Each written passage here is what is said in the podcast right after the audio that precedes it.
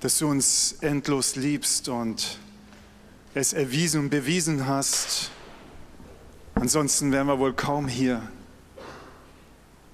Du hast deinen Sohn gesandt, damit er uns deine Liebe zeigt, damit er uns den Weg frei macht zu dir und wir dich sehen dürfen und du mitten unter uns bist und in unserem Leben bist und wir mit dir gehen können. Danke dir für dein Wort heute Morgen und dass du hier mitten unter uns bist. Amen.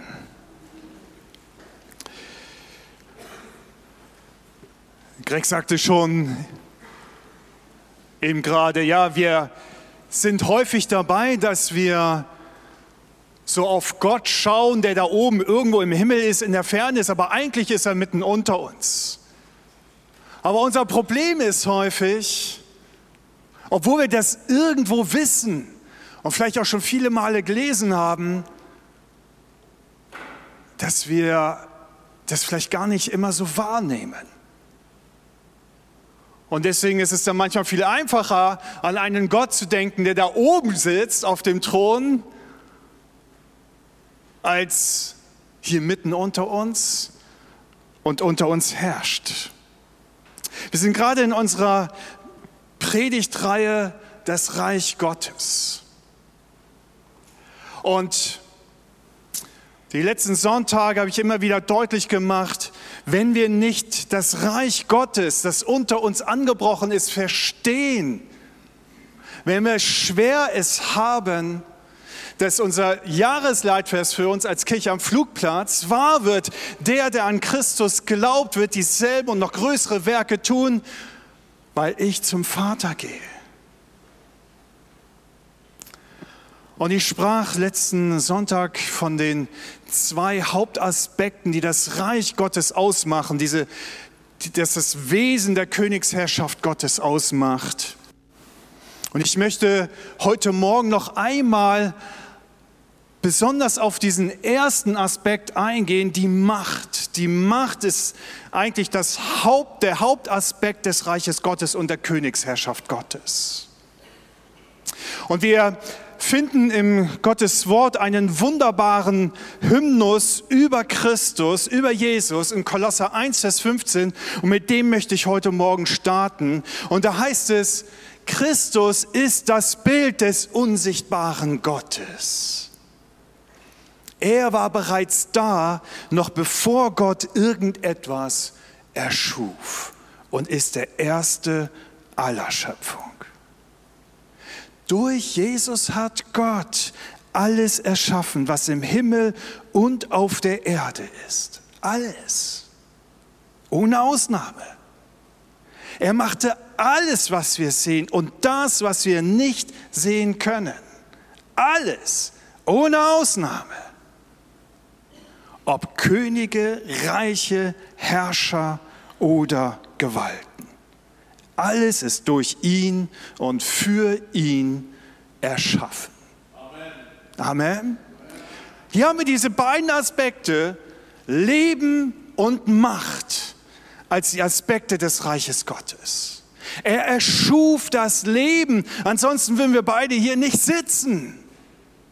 Er ist derjenige, der dem Menschen seinen Geist einhauchte und er wurde zu einer lebendigen Seele.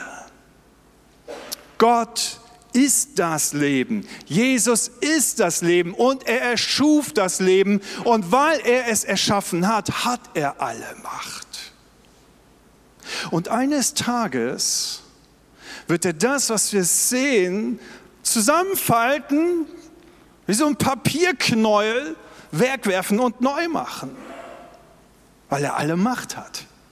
So er alles ins Leben gerufen hat, wird er auch alles eines Tages wieder abräumen und neu machen. Er hat die Macht. Deswegen ist Macht das Erst- und der Hauptaspekt der Königsherrschaft Gottes.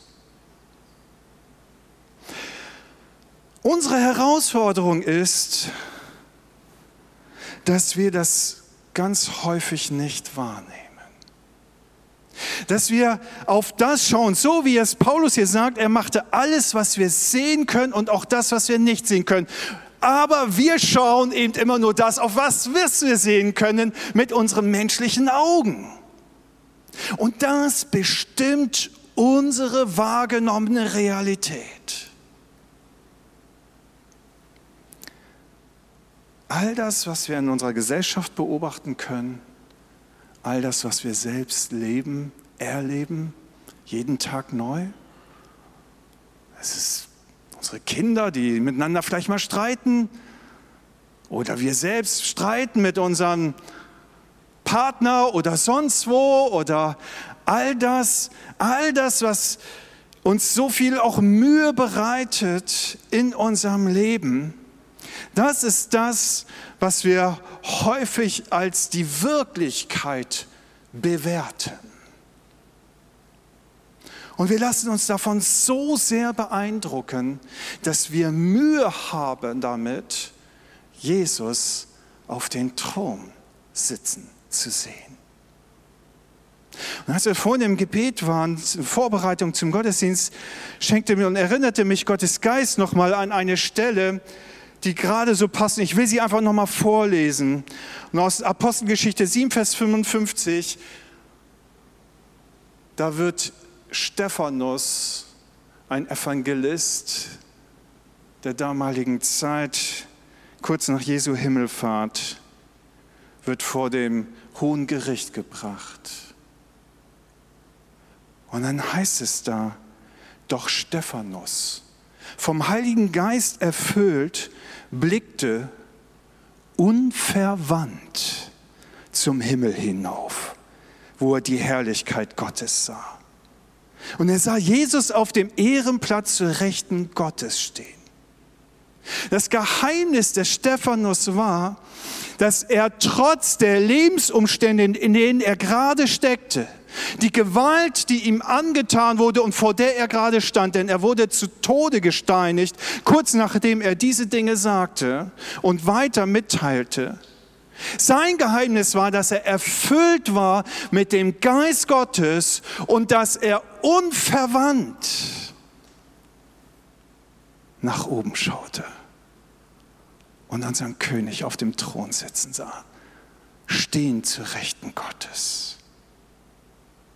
Und deswegen konnte er eine andere Perspektive für sich gewinnen, was die Realität seines Lebens betraf. Er wusste, da gibt es jemand, der über allem steht und über allem sitzt und thront. Und egal, egal wie voller Böses und Hass und Egoismus, Krankheit und Tod diese Welt beherrscht und vielleicht auch dich in deiner eigenen Lebenswelt beeindruckt. Und so laut es auch in unseren Ohren schreit und klingelt, es ist eine Lüge, die nur eins behaupten möchte, Christus sitzt nicht auf dem Thron, sondern ich, Satan, habe die Macht. Ich bin immer noch der Fürst dieser Welt. Und ich denke mal, manchmal heißt es ja, Bad News are good news, ja, weil sie am besten bezahlt werden ja, und sich am schnellsten verbreiten. Und ich denke manchmal, das ist eine, eine Finte des Feindes, uns permanent zuzumüllen mit schlechten Nachrichten, weil es uns so sehr beeindruckt, auch uns Kinder Gottes, auch mich, dass wir denken, mein Gott, du sitzt ja gar nicht auf dem Thron, du hast überhaupt nicht alles unter Kontrolle. Im Gegenteil, da gibt es einen, der ist, glaube ich, immer noch stärker als du. Und das ist das, was uns in irgendeiner Weise dadurch suggeriert wird und ganz ehrlich, uns auch doch wirklich stark beeindruckt, nicht wahr? Ist es nicht so?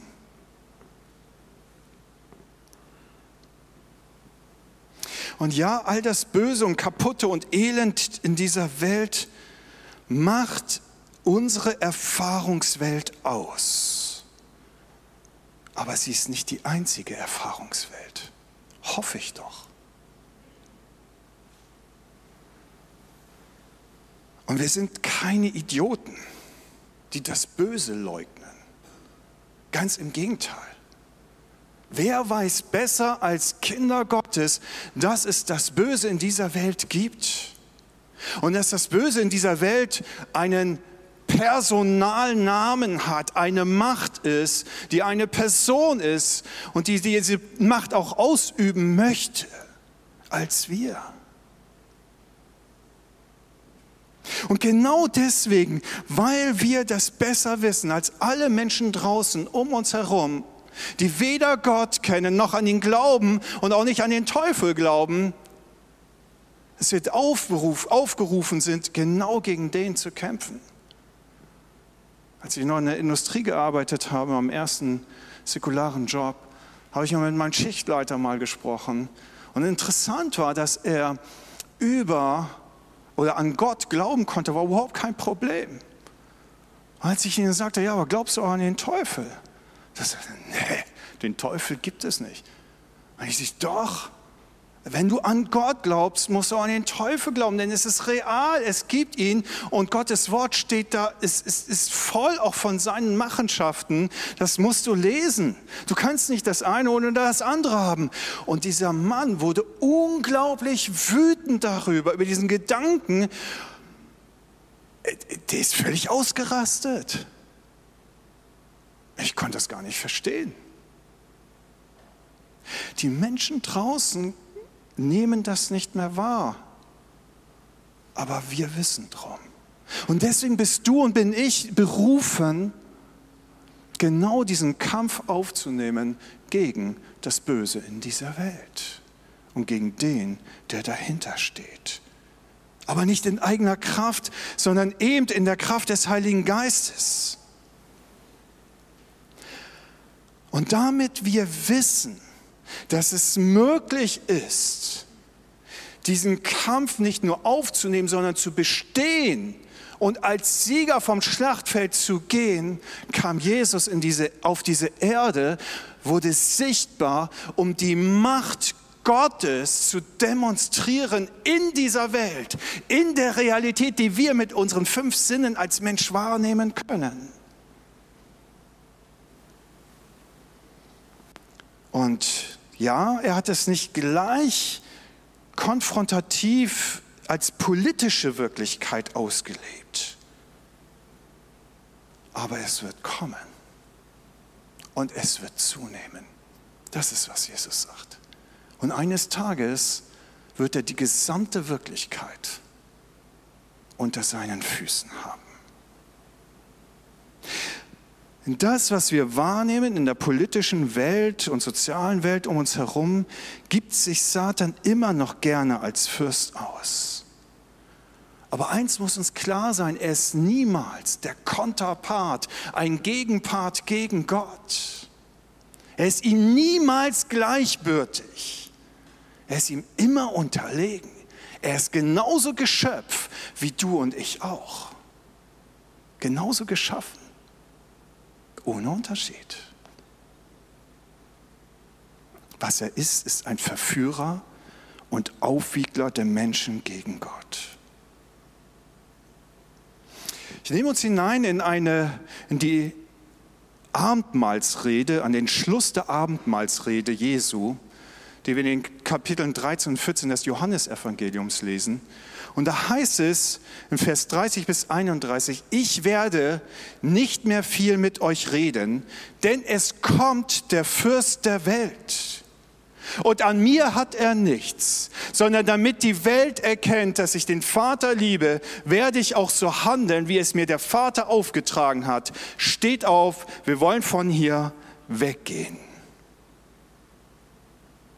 Ist das jetzt der große Widerspruch? Zu dem, was ich vorher gesagt habe? Könnte so, so klingen, nicht wahr? Wenn Jesus sagt, es kommt der Fürst dieser Welt.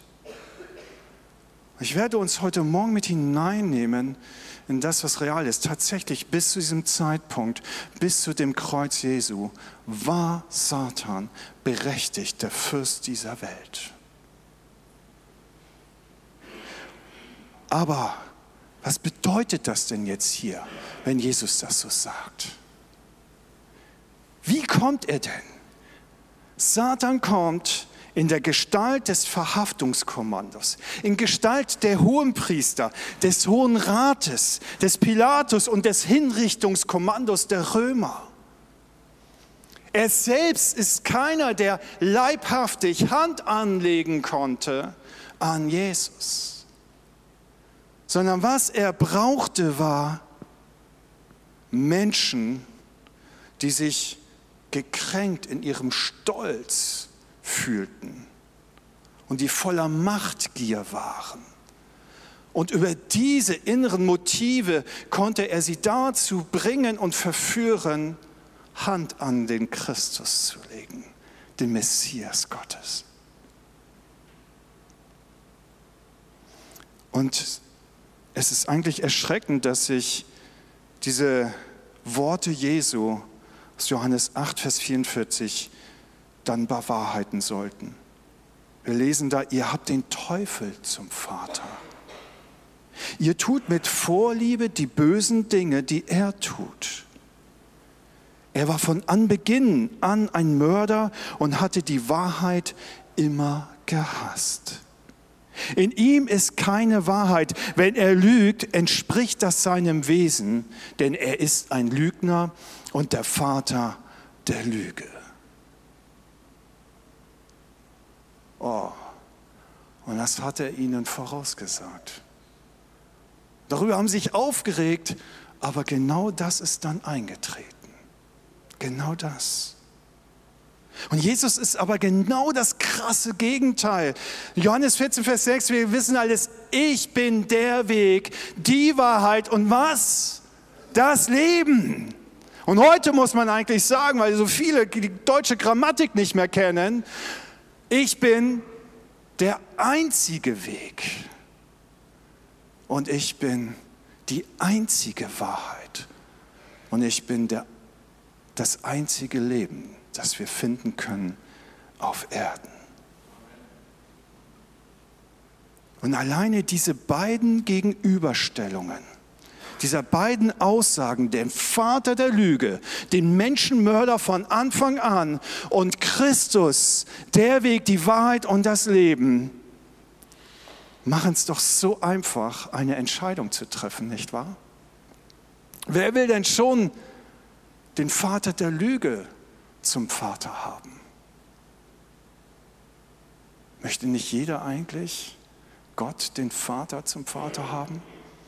der das Leben erschaffen hat und das Leben schenkt und uns geben möchte. Und dennoch, und dennoch ist es so, dass Jesus immer wieder sagt, dass es viele gibt, die bereitwillig sich dem Vater der Lüge, dem Menschenmörder unterordnen, die die breite Straße wählen und es nur wenige gibt, die den schmalen Pfad finden, der ins Leben führt. Warum ist das so? Warum? Warum? Obwohl es so offensichtlich ist und Jesus so offensichtlich gemacht hat, selbst zu seiner eigenen Zeit und er es ihnen ins Gesicht gesagt hat, sich darüber aufgeregt haben und dennoch, dennoch wählen sie den breiten Weg, der ins Verderben führt. Warum? Weil die Menschen die Dunkelheit lieben. Die Dunkelheit. Und Jesus macht das ganz am Anfang seines Auftretens bewusst. Wir lesen das ebenso im Johannesevangelium 3, Vers 19. So vollzieht sich das Gericht an den Menschen. Das Licht ist in die Welt gekommen und die Menschen liebten die Finsternis mehr als das Licht, weil ihr Tun böse war. Und wir müssen erkennen, dass das Böse nicht direkt von Satan hervorgebracht wird, sondern er dazu Menschen braucht, die bereit sind, mit ihm zu kollaborieren, die bereit sind, diese verräterische Zusammenarbeit mit dem Feind einzugehen, dem Feind Gottes und dem Feind des Menschen, ohne dass sie es merken. Und es ist genau diese freiwillige Zusammenarbeit, die die Sünde und die Schuld des Menschen ausmacht und weshalb das Gericht Gottes über sie kommen wird. Und es ist genau diese freiwillige Zusammenarbeit mit dem Bösen, dass sie an den Bösen bindet. Und dass sie letztendlich das Böse sogar anfangen zu lieben.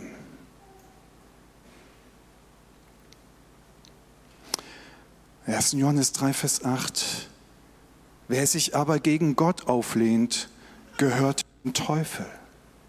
Denn der Teufel hat sich von Anfang an gegen Gott aufgelehnt. Doch der Sohn Gottes ist gerade deswegen in die Welt gekommen, um die Werke des Teufels zu zerstören. Amen. Siehst du den Himmel geöffnet über dir und den zu Rechten Gottes stehen, der alle Macht hat im Himmel und auf Erden? Kannst du ihn sehen? Der deswegen gekommen ist, um die Lügen des Feindes aufzudecken und alle Folgen der Sünde zu vernichten. Krankheit und Tod.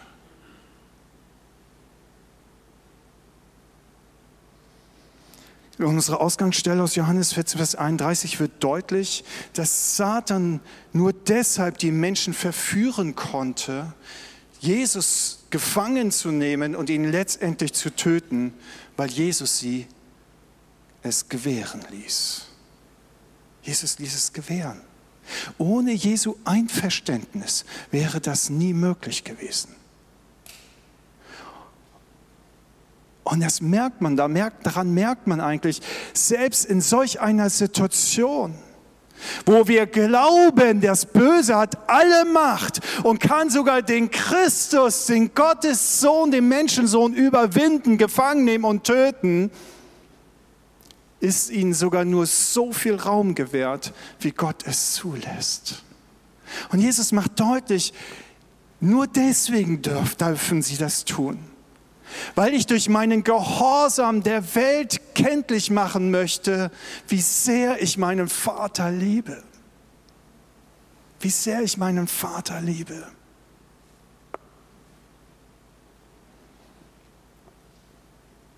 Und wir lesen und sehen daran, dass Gottes Wort Liebe zu Gott immer mit gelebtem Gehorsam gleichsetzt.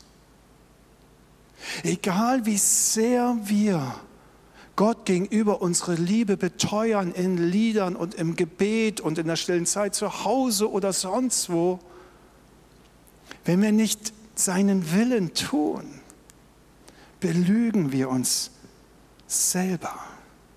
Wir betrügen uns selbst.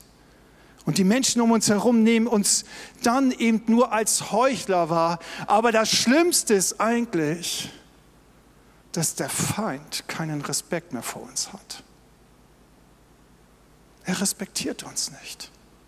Und nicht nur das, er bekommt dadurch Angriffspunkte an uns und Berechtigungen, uns zu verklagen.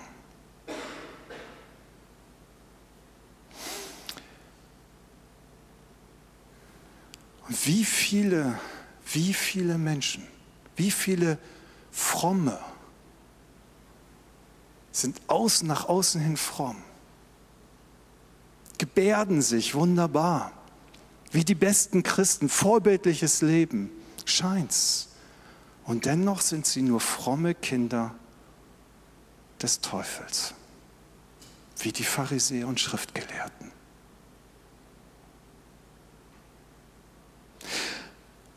Und Jesus gebraucht ein Beispiel, Beispiel von dem Feigenbaum, wo er eine Frucht suchte und mit Berechtigung hätte finden können und bezieht sich dann, als er diesen, diese Frucht des Feigenbaumes nicht fand und ihn verfluchte und er sofort einging auf die Hosea 9 Stelle, wo es heißt, dass Gott an den Vorgenerationen die Frühfrucht des Feigenbaumes gesehen hat, doch alles, was danach kommt, hat überhaupt keine Frucht mehr hervorgebracht, sondern sie haben sich dem Baal zugewandt. Sie taten äußerlich trotzdem so, als wären sie Kinder Gottes, Kinder Israels, aber innerlich hatten sie einen anderen Vater zum Vater.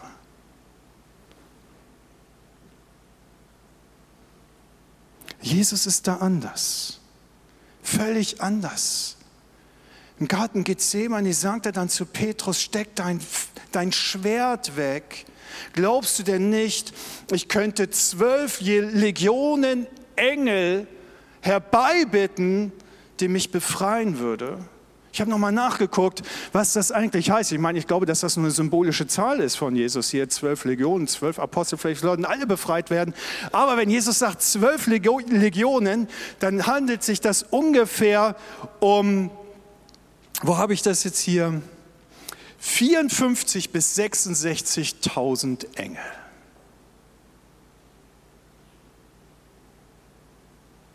Das ist die Realität.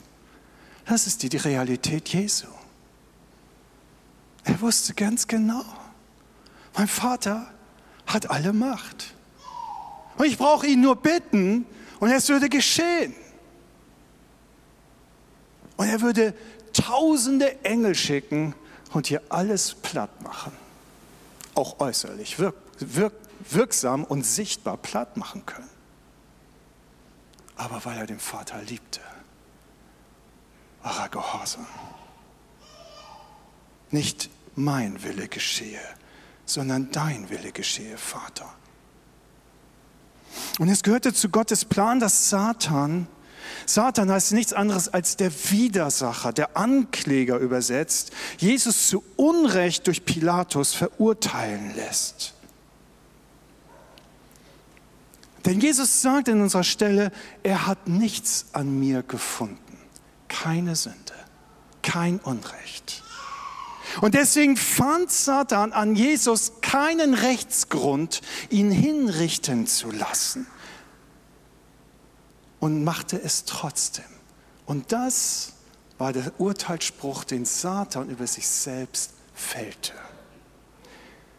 Weil er Jesus ohne Grund kreuzigen ließ durch die Römer, setzte sich Satan selbst ins Unrecht und brach dadurch die Herrschaft, sein Fürstentum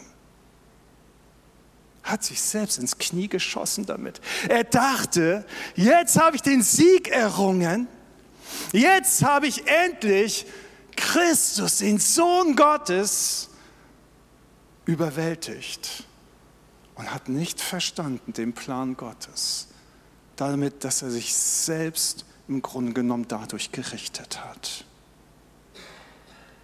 Doch für uns bedeutet das Freiheit. Freiheit. Freiheit.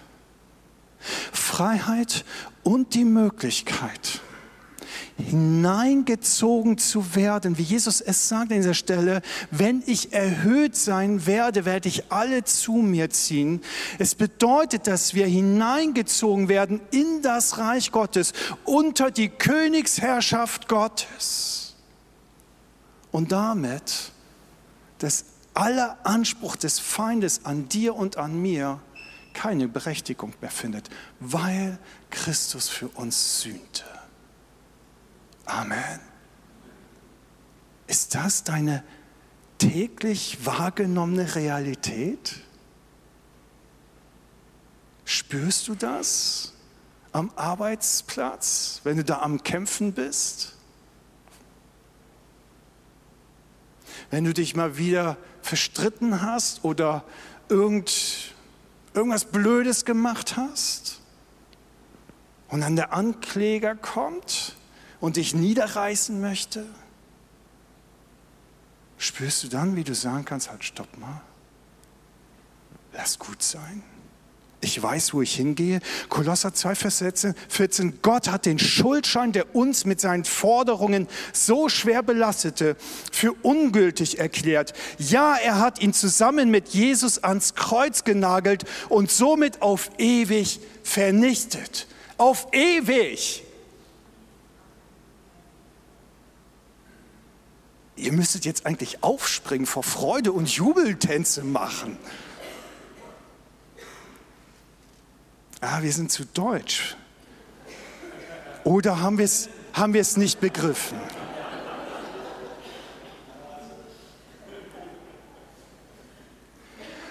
Aber dann Vers 15, es geht ja noch weiter. Auf diese Weise. Und jetzt kommt der Knüller. Auf diese Weise wurden die Mächte und Gewalten entwaffnet und in ihrer Ohnmacht bloßgestellt, als Christus über sie am Kreuz triumphierte. Amen. Ja. Das bedeutet, er hat den, der bis dahin der Fürst dieser Welt war und mit Berechtigung auch sagen konnte, wie ein Gefangenen hinter sich hergezogen und öffentlich zur Schau gestellt, wie es die Cäsaren gemacht haben mit irgendwelchen Häuptlingen und anderen Feinden, die sie besiegt haben. Dafür gab es diese, diese, diese Triumphbögen. Wir sind gefesselt und nackt hinter den Königen hinterhergezogen worden und öffentlich bloßgestellt worden. Genau das ist geschehen am Kreuz. Das Kreuz Christi ist der Wendepunkt der Menschheitsgeschichte.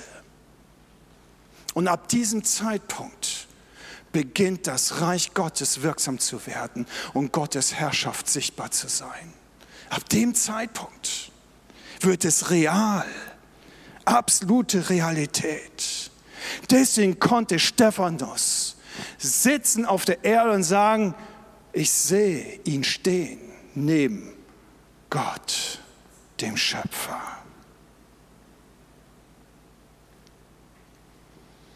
Warum diese lange Ausführung? Ich glaube, es ist an der Zeit, dass wir verstehen, dass wir die Machtverhältnisse verstehen, in denen wir leben.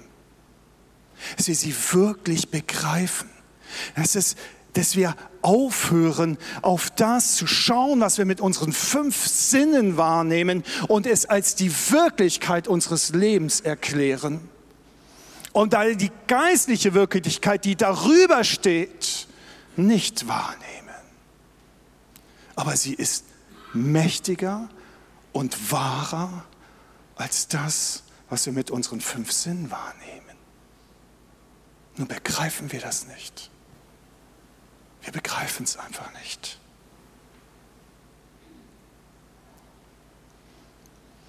Und über die wirkliche Realität macht Jesus zwei Kapitel vorher, vor dem Kapitel 14, Kapitel 12 und in Kapitel 16 folgende Aussagen. Und hier kommt die Realität zum Ausdruck, um die Jesus wusste.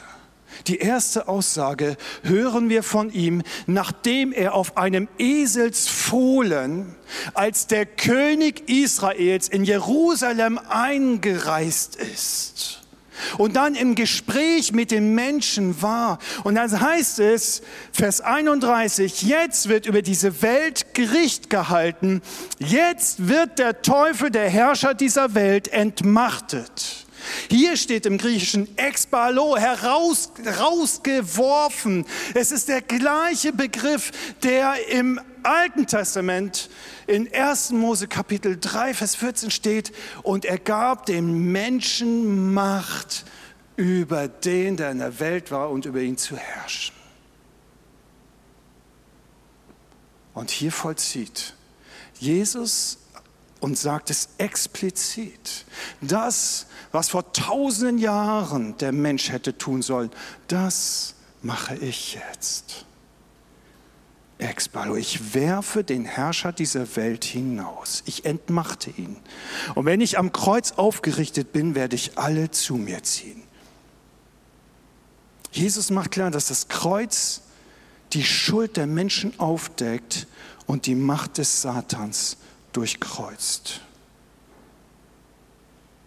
Und die zweite Aussage zur geistlichen Realität, die höher ist als die weltliche, macht Jesus dann zwei Kapitel später, in, Kapitel 16, auf dem Weg nach, in den Garten Gethsemane.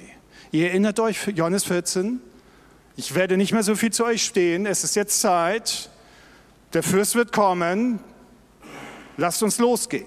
Und dann gehen sie los aus dem Obergemach in den Garten Gethsemane. Und auf diesem Weg erzählt Jesus noch eine ganze Menge, mehrere Kapitel und da steht dann unter anderem dieser Vers 7. Es ist wichtig, dass ich weggehe, damit ich euch den Heiligen Geist sende. Denn der wird den Menschen ihre Augen über die Sünde, die Gerechtigkeit und das Gericht öffnen.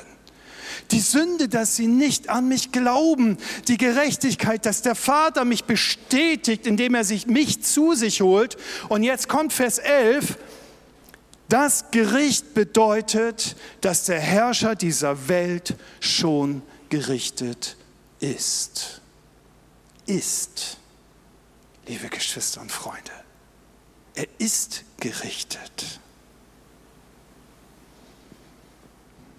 Die geistliche und die weltliche Realität ist, dass Jesus auf dem Thron sitzt und herrscht und Gott ihm alles unterworfen hat. Auch wenn wir es nicht so wahrnehmen, denn Jesus macht deutlich, das Reich Gottes, seine Königsherrschaft breitet sich aus wie sich der Sauerteig in einem Haufen Mehl immer mehr ausbreitet und alles durchsäuert.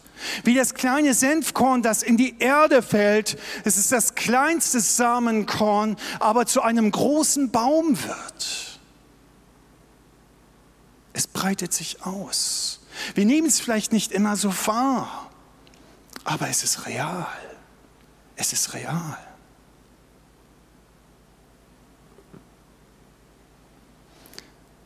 Und wenn wir es nicht verstehen, sind wir nicht alleine damit. Und das ist das Tröstliche. Die Jünger haben das von Jesus auch nicht gleich verstanden. Sie haben es einfach nicht begriffen, was er wirklich meinte. Aber es heißt, als Jesus dann verherrlicht war, begriffen sie all das, was er gemeint hatte. Es war okay, dass seine Jünger bis zur Himmelfahrt es nicht begriffen haben, aber danach wäre es fatal, wenn sie weiter bei ihren Zweifeln geblieben wären. Wie gut, dass sie es nicht sind. Wie gut, dass sie es nicht sind. Denn so hätte sonst Paulus nicht schreiben können an die Epheser, jetzt ist er als Herrscher eingesetzt über jede weltliche Regierung, Gewalt, Macht und jede Herrschaft und über alles andere in dieser, in dieser wie in der zukünftigen Welt. In dieser, in deiner Welt, in meiner Welt. Gott hat alles der Herrscher von Christus unterstellt und hat Christus als Herrn über die Gemeinde eingesetzt. Alles in dieser Welt.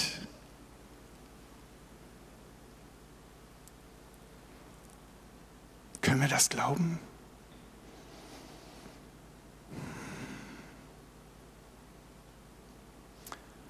Und es heißt hier, ist der Herr über die Gemeinde. Und in Epheser 1, Vers 23, da lesen wir, die Gemeinde aber ist sein Leib und sie ist erfüllt von Christus, der alles ganz mit seiner Gegenwart erfüllt. Und jetzt haben wir ein Problem, nicht wahr? Das ist genau das gleiche wie unser Jahresleitvers. Wer an mich glaubt, wird dieselben und die noch größere Dinge tun als ich, weil ich zum Vater gehe. Das ist genau das gleiche Wort. Weil ich beim Vater sitze und auf dem Thron sitze und regiere, über meine Herrlichkeit in meinem Volk gegenwärtig sein wird durch meinen Geist und durch mein Volk diese ganze Erde, auch deine jetzige reale Wirklichkeit durchdringen möchte, werden die gleichen Dinge geschehen, die ich getan habe, als ich auf der Erde war. Und ich weiß, das klingt viel zu fantastisch. als dass wir glauben könnten, dass wir selbst gemeint sind. Und vielleicht denkst du dich jetzt, ja, okay, ich schau mal mich auch um. Und da gibt es so spezielle Profi-Geistliche vielleicht, Reinhard Bonke oder so, Rasenmäher Gottes in Afrika, da passiert das. Oder in Asien, Südamerika, aber doch nicht hier, nicht in meiner Welt. Und ich glaube, weil ich das selber in meinem Leben so spüre, dass wir viel zu viel unsere Augen nur auf das ausrichten, was wir mit unseren menschlichen Sinnen wahrnehmen können. Und in Ephesern ging, genau, es ging es genauso wie uns heute, nicht anders. Deswegen schreibt Paulus diesen Brief an die Epheser. Genau deswegen. Und das tröstet mich. Das tröstet mich, dass unser Gott so barmherzig ist mit uns, uns nicht verdammt und verurteilt, uns jetzt nicht sagt, so wie er es mit dem Volk Israel tun wollte, ich räume sie alle weg in der Wüste, Mose, aus dir mache ich ein neues Volk, das mich ehren kann sondern einfach barmherzig ist mit uns und uns all das gibt, damit wir lernen können, aber vor allem, dass wir mit Paulus lernen können zu beten. Zu beten, denn das ist das, was er macht. Das ist gleich im ersten Kapitel, Epheserbrief 1, Vers 18, da sagt er, ich bitte darum, ich bete darum, dass Gott euch die Augen öffne, damit ihr seht, wozu ihr berufen seid worauf ihr hoffen könnt und welches unvorstellbar reiche Erbe auf alle wartet, die zu Gott gehören. Wollen wir beten? Ich bin ganz ehrlich, ich kann nicht anders. Weil ich das nicht in mir habe. Ich habe es genauso wenig wie du in dir, dieses dieses Schauen wie ein Stephanus permanent auf den, der da oben steht, zur Rechten Gottes und die Herrlichkeit Gottes sieht. Ich bin genauso herausgefordert wie jeder andere von uns heute Morgen hier auf meine Umstände oder weil ich immer auf die Umstände schaue und sie als viel realer wahrnehme als die geistliche Wirklichkeit in meinem Geist.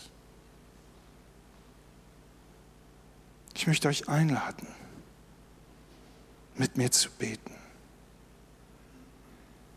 mit mir zu beten und Gott zu bitten. Öffne uns die Augen. Öffne uns die Augen wie Stephanus. Lass uns doch deine Herrlichkeit sehen, die reale Welt sehen, die von dir ausgeht und von dir bestimmt wird. Werdet ihr dabei?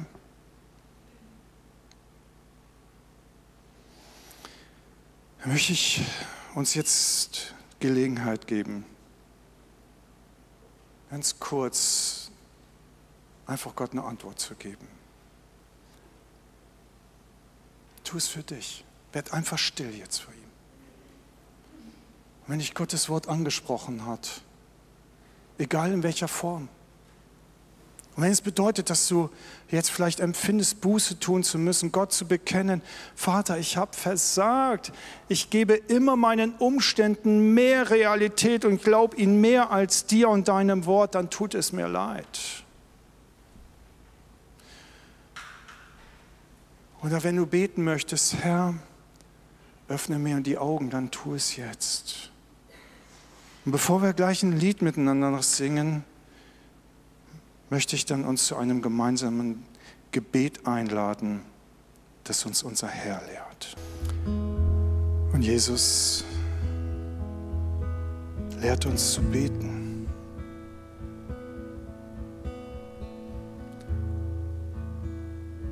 Er sagt am Anfang, unser Vater im Himmel,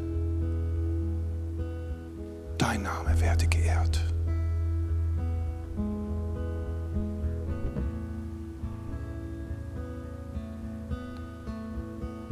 Wollen wir seinen Namen ehren.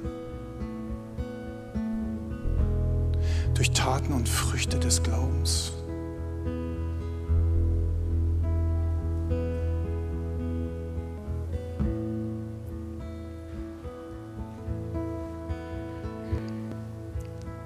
betet er weiter, dein Reich vollende sich. Dein Wille erfülle sich hier auf der Erde, genauso wie im Himmel. Ist das dein und mein Gebet? Unser tägliches Gebet. Dein Reich vollende sich. Dein Wille erfülle sich hier auf der Erde genauso wie im Himmel. Wir zusammen aufstehen und das miteinander beten?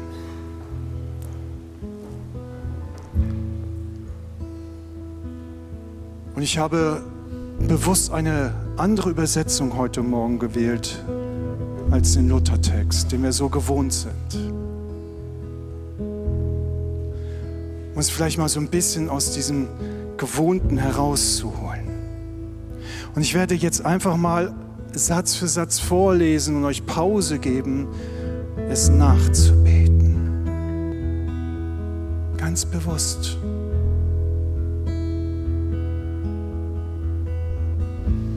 Unser Vater im Himmel, dein Name werde geehrt.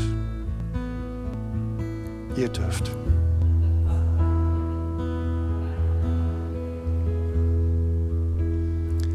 dein Reich vollende sich. Dein Wille erfülle sich hier auf der Erde genauso wie im Himmel.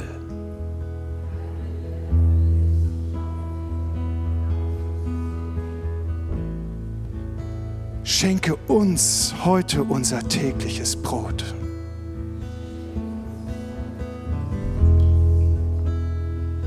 Und vergib uns unsere Schuld, wie wir auch denen vergeben haben, die an uns schuldig geworden sind.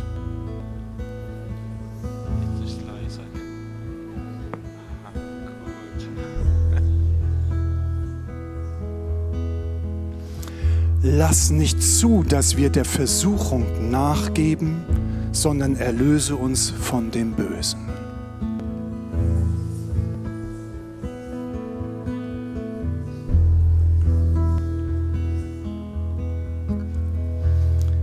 Vergebt denen, die euch Böses angetan haben, damit euer himmlischer Vater auch euch vergeben kann.